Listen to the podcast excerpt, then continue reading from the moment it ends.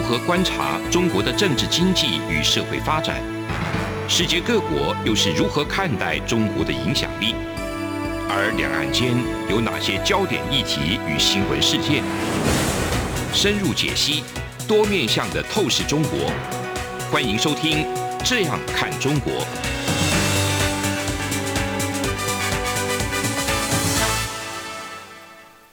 各位听众您好，我是主持人张振林。您现在收听的是中央广播电台《这样看中国》节目，张正霖时间。今天我们节目主题要谈的一个方向是中国最近频传一些内忧哈，那习近平习大大的一个整肃的一个动作也一波波啊，那这个中间到底有什么样的故事呢？今天很高兴请到两位来宾哈，一位是董思齐董老师，那另外一位陈文甲陈老师。做一相关的一个议题的一个分析，先来看一下哈，习习近平就是中国这个领导哈，就是说前不久就是说中国这边一些高干呢，他们惯例了哈，就是说在这个大概就八月这个时间点呢，他们就在北戴河会有一个秘密的一个会议，那这里头呢，通常会做一些政治的一个协商啊，那包括所谓的权力的一个分配。经济利益的一个分配，乃至于这个未来接班的一个话题，都是大家非常瞩目跟想要探知的一个状况。那会议里面经常会有一些 那个角力的各方的一个派系也好，或者说势力的山头等等。所以这一次呢，中国高层这个所谓的北戴河密会结束以后呢，哈。中国的一些网络上呢，就会开始有一些消息放出来。那比较有意思的就是有开始大家有在疯传说，有一位不具名的一个共产党的高层在透露哈，就是说现任的中国全国政协主席汪洋未来可能会取代习近平啊。那成为这个新的中国共产党的总书记哈，哎，这这个话题一出来啊，就相当的一个震撼哈。那当然，相关的一个讨论度就非常的一个高。那大家可能就开始关注哦，那习近平的一个的接下来啊，他一些比较公开的或者说动作也好，呃，行程或者他相关的一个谈话，有没有什么不一样的地方？那另外，大家可能就看到了汪洋，汪洋又不一样。汪洋在参加北戴河这个会议结束以后呢，哈，接下来就在八月十七号举中共这边举行的一个中央财经会议上面，他的排名就被大家观察到了大幅的一个提升。以前这个会议呢，通常也是说，这个以汪洋这个现在的一个身份，就是不可能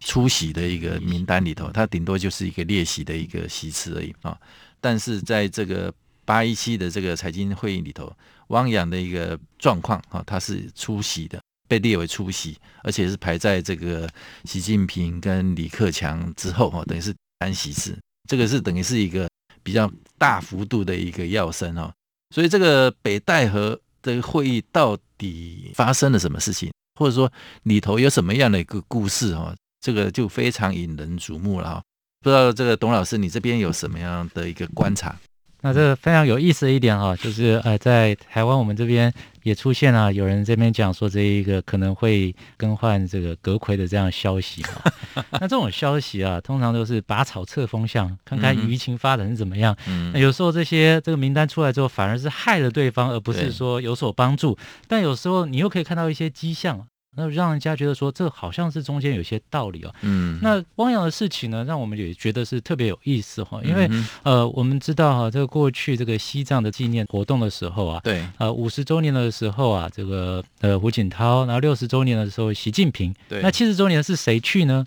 是汪洋。汪洋对。然后我们也知道说，中国都通常有一个所谓的七上八下啊。这个六十七岁左右的这个汪洋，他好像感觉起来好像在这个一波里面就该上了，该上了。而且很重要一点哦，我觉得这个可能一般媒体也没有看到啊，因为关联到八月十七号啊，他这个出席的不是列席的这中央财委会的会议里面呢，那中国呢共产党宣布呢，要从允许一部分人、一部分地区富起来这个部分呢，要转换成了促进全体人民共同富裕的这件事情哦。嗯哼，回顾十年前哦。十多年前的时候，二零一零年的在那一年的中共的财经政治会议里面呢啊，那当时的那个广东省委书记的汪洋和重庆市委书记的薄熙来啊，他们就有一个辩论，就是要先做蛋糕还是先分蛋糕了？对啊，那这很有意思。对对对，那汪洋呢说要注重民生啊，但是要做大蛋糕啊，那就是以经济建设为中心哦。所以说分的不是重点，做才是重点。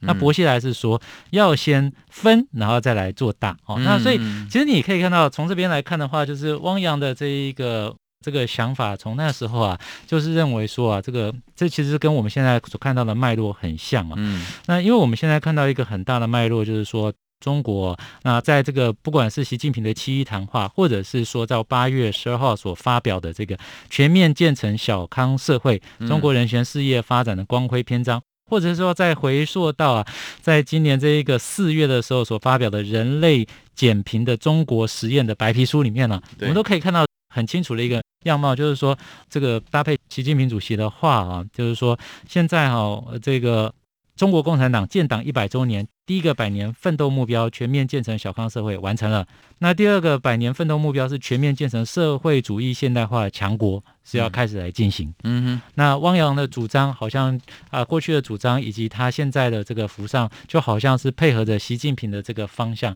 而它对应的呢，很多人就会想到就是李克强啊，对啊，地摊经济啊，啊，或者是说这个 这个内循环为主的这个双循环啊，那以这样对，哎，对，以这样来看的话，我们就会发现到说啊。我们从这个最近的中国一连串的监理和整改哦，从房地产、金融、互联网、补教到游戏哈，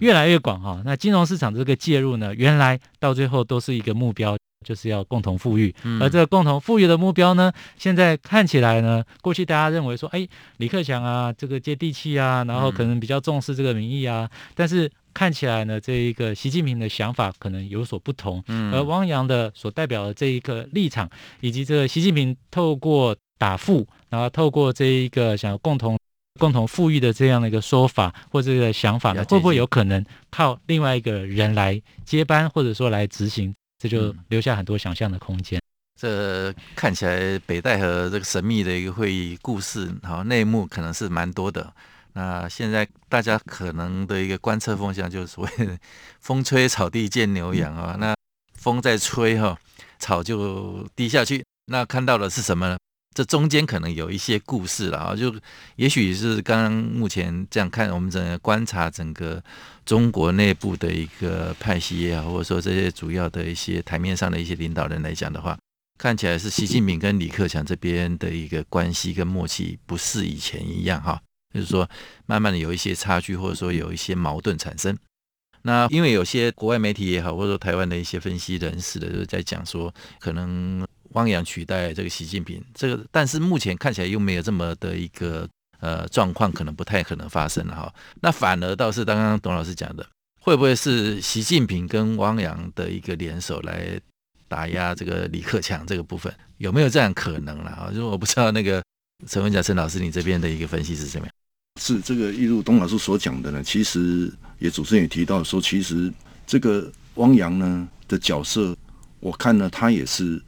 基本上他也是听习近平的。嗯哼，我来看这几个现在北戴河呢，其实就会很多人谣传说啊，怎么习近平要下来？其实我觉得是没有。嗯哼，他没有下来，因为如果他如果下来的话，那显而易见的，他要做几个事情，就是说他就不可能去发布一个比较重要的东西，就是。这个所谓的在八月十一号北戴河之后，他发布一个法治政府建设实施纲领，对，二零二一到二零二五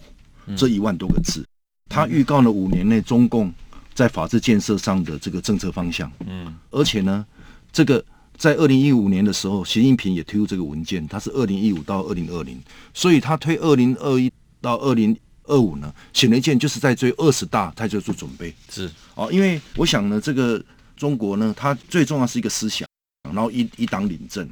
那我们来看呢，它这是部分汪洋呢比较特别，是在这个哦所谓的这个中央经济财经会议里面呢，它排第三。嗯，其实，在中共的排名里面，它应该排第四。嗯，因为第三个是这个人大的奥栗战书。嗯，他政协他应该是第四，那排第三。嗯，那显而易见，他位阶是有高了一点，嗯，提升的是没问题。但是没有悬念的是说，其实对中国而言的话呢。中国现在在习近平的高度的这个掌控的掌控之下呢，嗯，那显而易见的，它是非常的稳固。唯一呢，如果说里面还有一些所谓刚主任就讲的这个风吹草低见牛羊，嗯，部分可能是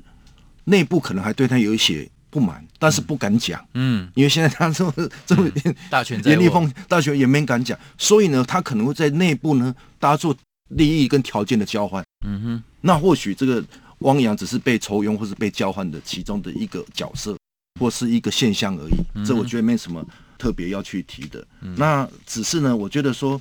现在呢，我觉得对中国而言，关键的不是习近平的连任，而是怎么样，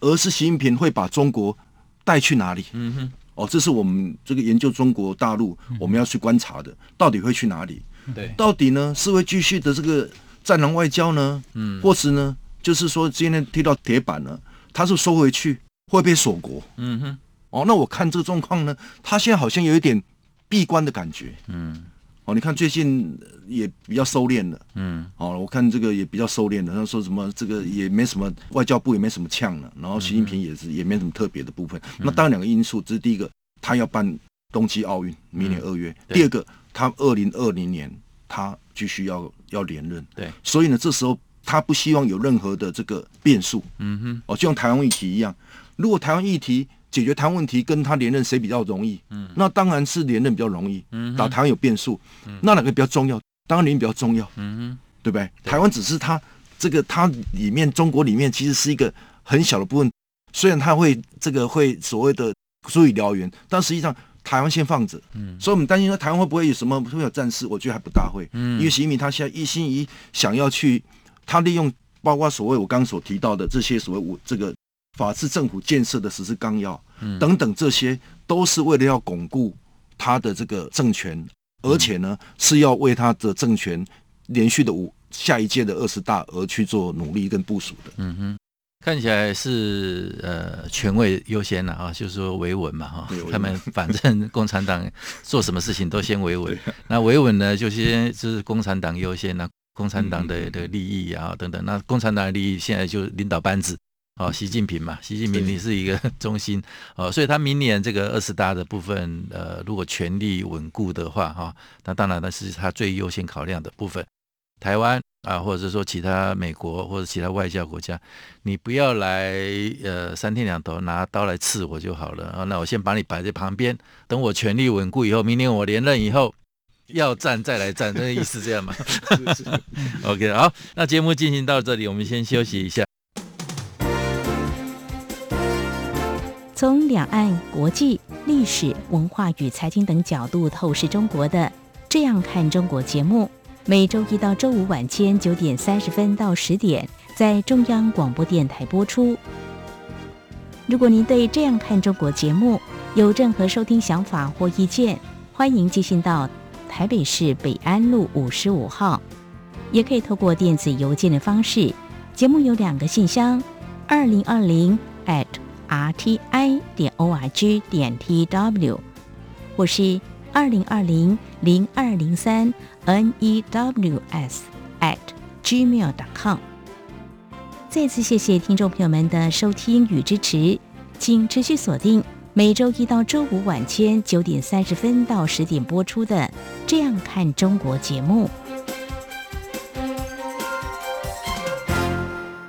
各位听众您好，我是主持人张正霖。您现在收听的是中央广播电台《这样看中国》节目，张正霖时间。前一段的时间就谈到中国这个北戴河秘密会议，后来有一些风声传出来，哈，夺权啦，或者说可能是不是会有一些人事的一个异动的一个状况的一些消息，哈。那两位老师来帮我们做了一个相关的一个解读跟分析。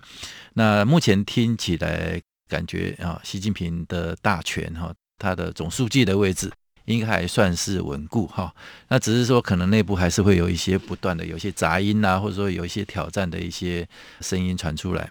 那现在习近平他们这个经济会议的一个里头哈，做了一些很重要的一些政策的一个定调，那就刚刚有提到的所谓共同富裕这个部分的一个主张。那共同富裕呢，一个政策的一个方向，他们看就是所谓的要杀富济贫哈。提出的一个警告。那我们来看中国企业的一个相关的反应。好，那我们看到最具有代表性的，那就腾讯嘛，哈，网络的一个龙头，他们先前就已经有所谓的投入人民币五百亿的一个启动，就是要做一个可持续社会价值创新的一个战略，有这样的一个动作。那这个也是因为先前有一些中共那边有对腾讯有一些警告啦，或者说一些罚款啦，或者说有一些案子在进行之下，腾讯才做这样的一个动作。那接下来呢？现在习近平这边要发动一个共同富有的一个部分，然后等于是有这个要杀富济贫的那个味道啊。现在中国的一个企业，那腾讯马上就说宣布要再增加人民币五百亿啊，等于是一千亿啊，前面五百亿，后面五百亿，加起来要一千亿的一个资源哈，要投入一个所谓的共同富裕的专项计划。那这个很明显嘛，就是企业。你再怎么强大壮大，你不可能超越党国的一个范畴，或者说党国还是要相当程度来能够控制所谓的一些民间企业。虽然腾讯也有相当程度是有一些共产党的一些背景啊、人士啊等等啊，但是有这样的一个氛围之下，我想请教一下董老师，那你觉得未来中国这些企业的一个相关的一个发展跟面向，或者是国外哈，可能有一些。投资的一些企业，未来要跟中国企业做合作的时候，他们可能要对这个项政策要做什么样的一个评估？呃，有没有什么特别的一个风险啊，或者说需要特别去关注的一个地方？好的，首先很重要的一点呢，就是在中国，我们在研究中国、了解它的这些政策的时候，都不能忘掉啊，它最终想要保护的国家利益是什么利益哈？嗯，那中国最后要保护的国家利益就是共产党的持续永久的执政啊，是集权了，这是它最重要的国家利益啊。所以，我们现在来解读啊，这个法治政府建设实施纲要二零二一到二零二五年的这个纲要啊，那这个纲要的出台啊，我们也可以看到啊，就是搭配着我们刚刚所提到的啊。就是中共这个建党百年的第一阶段的完成哦，要迈向第二阶段哦。嗯、那迈向第二阶段的时候呢，事实上这个有趣的一点是，《华尔街日报》有建议哦，就是说你如果要看这个纲要，你应该要跟今年三月的时候中国政府发布的这个国民经济五年计划一起来看哦。嗯、那因为在这个国民经济五年计划里面，它其实在讲的核心是制造业。那我刚刚有提到。这一波呢从房地产、金融、互联网、补教、游戏哦，这些来打的是什么呢？这些啊都不是制造业，对，这些都是所谓的这个金融业衍生性的金融商品，以及从衍生性金融商品所出来的跟这个网络或者是说跟实体经济无关的虚拟经济。嗯，那这一波看来的话，你就可以回过来看啊，原来中国共产党现在想要做的事情。他是要希望能够透过对于实体经济的再次的这个振兴了，嗯，那实体经济的再次振兴呢，其实也跟他的这个共产党统治基础大为相关哦。嗯、也就是说，这些这个贫富啦，嗯、那这一些这一个呃，能够对他有政治上面支持的哈，这些富者其实他们钱之所以能够赚到。共产党在过去已经帮助他们很多了，嗯，所以还钱于民啊，就劫富济贫，这个对于中国共产党来讲是正确而且正当了。所以各位不要把它幻想成是什么 CSR 什么社会企业责任哦，完全不是哦。很重要一点就是说，共产党要让这一个所有在中国的这些企业要知道一点哦，那真正呢能够帮助他成长的其实是中国共产党。嗯，所以这也是为什么这个对于这一个海外的企业来讲啊，或者是说要投资中国的的企业来讲呢。这是要更加谨慎、小心的时刻哦。嗯，原因在于说，中国想要推自己的制造业，嗯，而推自己的制造业就是想要做一个有内外循环、能够共同搭配的所谓的中国的供应链。嗯，那有别于这个美国的国外的这种供应链。是，但是你进入到中国之后，当然有很多的政治上的这个因素，那你还必须要考虑到说，你跟其他市场的切割性哈。嗯，那所以。各位可以看到，说最近啊这几年来啊，非常多的这个外资撤离中国哈，嗯、那纷纷在别的地方来做投资。那当然，中国现在会说，我们现在疫情控制的很好，现在是投资中国的好时机啊。那不只是这个海外啊，连台湾啊，台商也是欢迎大家来投资。对但当中国越这样讲，你就知道它越缺了这些外资的这个投入啊。嗯、那很重要一点是，希望这些外资投入，但是呢，他又呃，这个外资当然是会害怕，所以各位可以再连接一点哦。这个前一阵子，这个香港本来想要推哦，就是说对于这个海外企业的这个对于中国的制裁的反报复的这样的法律哈，对，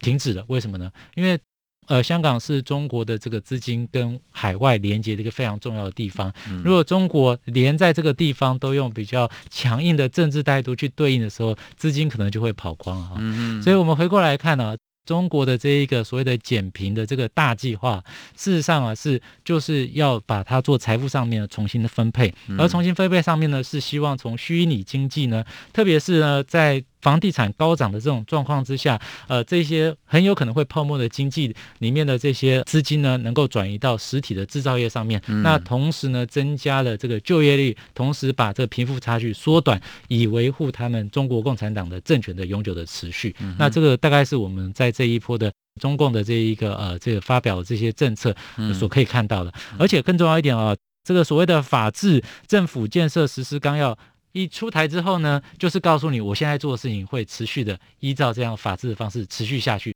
所以你们不要幻想说，好像我们会停止下来啊。那我想是这次我们所谓可以看到一个比较核心的意涵。这样听起来，其实后面还会有很多动作了哈，是就是说，其实包括这一次他们这个经济会议里面的一个所谓的要杀富的一些政策指示啊，里头呃还有一些定义不是这么一个清楚啊，比如说像这个。什么样的标准才叫做高收入啊？或者是一个要调节，那调节的一个具体内涵又是什么？呃，要怎么来区分所谓的合理调节跟不合理调节？那现在有一种分析说，呃，因为他们讲到的官方要强调要调节的是一个高收入，不是高资产。哦，那高收入跟高资产在其实中间就会有一个很大的一个差差距，可能说到时候。因为所谓的高收入，现在跟其实也跟台湾一样哦。你说一些上班族啦，或者说一些中产阶级，他们领薪水的这些收入都很清楚的在那个资料里头，我们大家都看得到。那中国这边一样啊，你要去调节高收入的时候，那真正会受到影响的，可能就是一些领所谓的死薪水。也许他是领高薪啊，但是是死薪水。那真正有钱人啊，那些那些所谓的好野人哦，他的钱是藏起来的。或者说不在这个所谓的收入里头，你看不到的，但是他自己高资产的一个部分，所以这样的一个部分就是说，你这个政策后面要怎么去执行，或者说未来他可能要怎么去做一种区分，那可能是还会有很多动作相继出来啊。那同样的，这样对中国内部管控的一个影响会是在哪里？那国际上要怎么去看待中国这一波的一个整数的一个动作？那是不是请文甲兄也帮我分析一下？这个一如这个董老师所提到的呢，其实他在这个八月十七号的这个财经会议里面呢，他强调两个重点，一是促进共同富裕，还有要防范呢这个化解重大金融风险。嗯，那其实这个等于是中国官方呢第一次明确这个释放讯息，就是要拿富人的财富来做社会稳定工作，来维护这个政权的稳定。那所以呢，我想这个就延续这个在二零一八年他们三月有提出的，就是贸易大战之后啊。他们提出六稳，哦，就是要稳就业啊，稳金融这些。然后接着在去年呢，有一个六保，因为六稳呢才有六保。那六保呢是要做什么？是要也是保居民就业。那显而易见呢，就业呢其实是可以反映出中国现在经济的不稳。那所以呢，当然习近平就他个人而言的话，他一定要去做所谓的劫富劫富济贫，嗯，来达到社会稳定跟他政权的稳定。因为我们知道这中共的政权呢是。当然，它稳定来自于中国人民共和国嘛。嗯，人民不稳了，它政权就可能会会会垮台。对，所以这部分它是需要去做的。然后除此之外呢，我还是要特别提到说，它几个重点呢，当然就是他提到的什么所谓是这共同财富。那共同财富呢，那自然它就是要怎么样？就像习近平所讲的，其实所谓要有这个所谓的建构初次分配、再分配。跟所谓三次分配，分配哦，那是当然所谓的初次分配就是说我们的所得嘛，嗯，然后呢，这个再分配就是透过这个我们缴的税金，它来处理。第三个就是三次协同分配，就是用富人来所谓的利用捐款，然后呢，这个来给政府做所谓的济贫的工作。嗯，那这个就而言的话，其实对中国现在是非常具有它的象征意义。显而易见的呢，两个反映两个情况，一个是中国共产党的不稳。对，为什么？因为其实尤其疫情之后呢。经济受到很大的这个所谓的冲击，嗯，全世界也是一样，嗯哼。当然啦，就是说我们现在看到，哎，其实现在全世界的股市都是非常的欣欣向荣，嗯、但实际上一个虚的东西，而且是怎么，是一个贫富不均的一个现象。嗯，那自然而然就对中国广大人民而言的话，是说，哎，这个富者这么有钱，那这个穷的这么穷，所以呢，他们当然会有所反应啊。所以我是认为呢，如果就就他这一点来看呢，他当然现在为了要。围围堵这个，他除了在思想方面，还有在社会方面，还有在军事方面，还有他防御方面，还有他粮食方面，还有就业方面，在在的就是要去稳定他的这个所谓的一个政权。嗯，那所以呢，我来看呢，中国呢现在急的要办的就是他的明年二月的奥运，嗯，哦，冬季奥运，哦，还有呢所谓的。现现在呢，他种种措施也尽量的减少跟美国跟西方国家的接触，免得呢老百姓受到受到外媒或是说外国的影响，我也是在凸显说，现在中国显而易见是在锁国，那锁国的过程中，可能对台湾而言的话，也是一个机会。嗯，毕竟我们现在台湾呢，可以赶快来发展我们的一些就是经济啊，或者是说国防等等这些。嗯，现在看起来就是整体来看，就是这个习近平这一次的一个整顿哈。应该是玩真的了哈，这中间这里面或许也有，还有这个，刚刚我们也特别提到，中国共产党哈，它还是有一个社会主义的一个 DNA 在里面啊，说呃所谓的贫富的部分，它也是他们相当重视的一环哈。那只是说现在一个基本上一个政权久了，然后之前也发生过很多之前像打老虎的一些事件哈，也有人谋不张嘛，这当中就是所谓的人谋不臧。那你里头可能有一些需要管制的，就像这一次一样，你说要劫富也好，要杀富也好，啊，让你这个钱捐出来以后，或者说你政府和共产党取得以后，到底能不能落实到最后，能落实到所谓济贫这个层次啊，这个环节上面，其实这个部分恐怕又有里头也有一些。很多很大的一个问号了哦，所以你即便这个中国共产党要他们来做这个事情的话，最终他的一个落实的一个状况会是怎么样？呃，其实还后面还有很多可以做一些观察哈。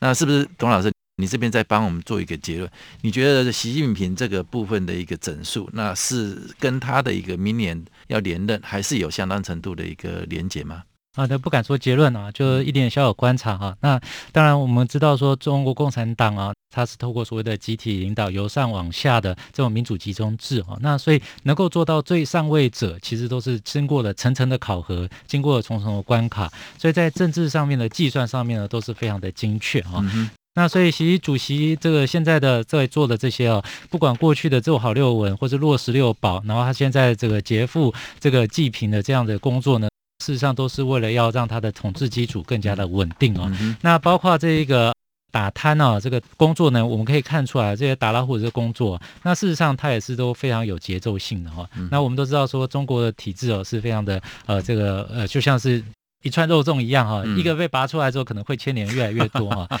所以这个动作呢，当然是会不断的继续在做，但是它也会有它的界限性。更重要一点是我们必须要观察的是。那中国的这个权力继承呢，是不是能够如过去一样的平稳啊.那我想说，这个在尔后的二十大、二十一大的时候，我们可以看得更清楚。谢谢，今天非常谢谢两位老师的一个分享。节目进行到这里，告一个段落，谢谢。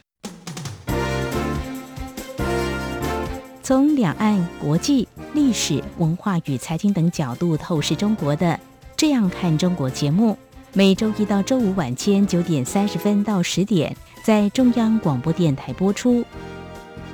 如果您对这样看中国节目有任何收听想法或意见，欢迎寄信到台北市北安路五十五号，也可以透过电子邮件的方式。节目有两个信箱：二零二零 at rti 点 org 点 tw，或是二零二零零二零三 news at gmail.com。再次谢谢听众朋友们的收听与支持，请持续锁定每周一到周五晚间九点三十分到十点播出的《这样看中国》节目。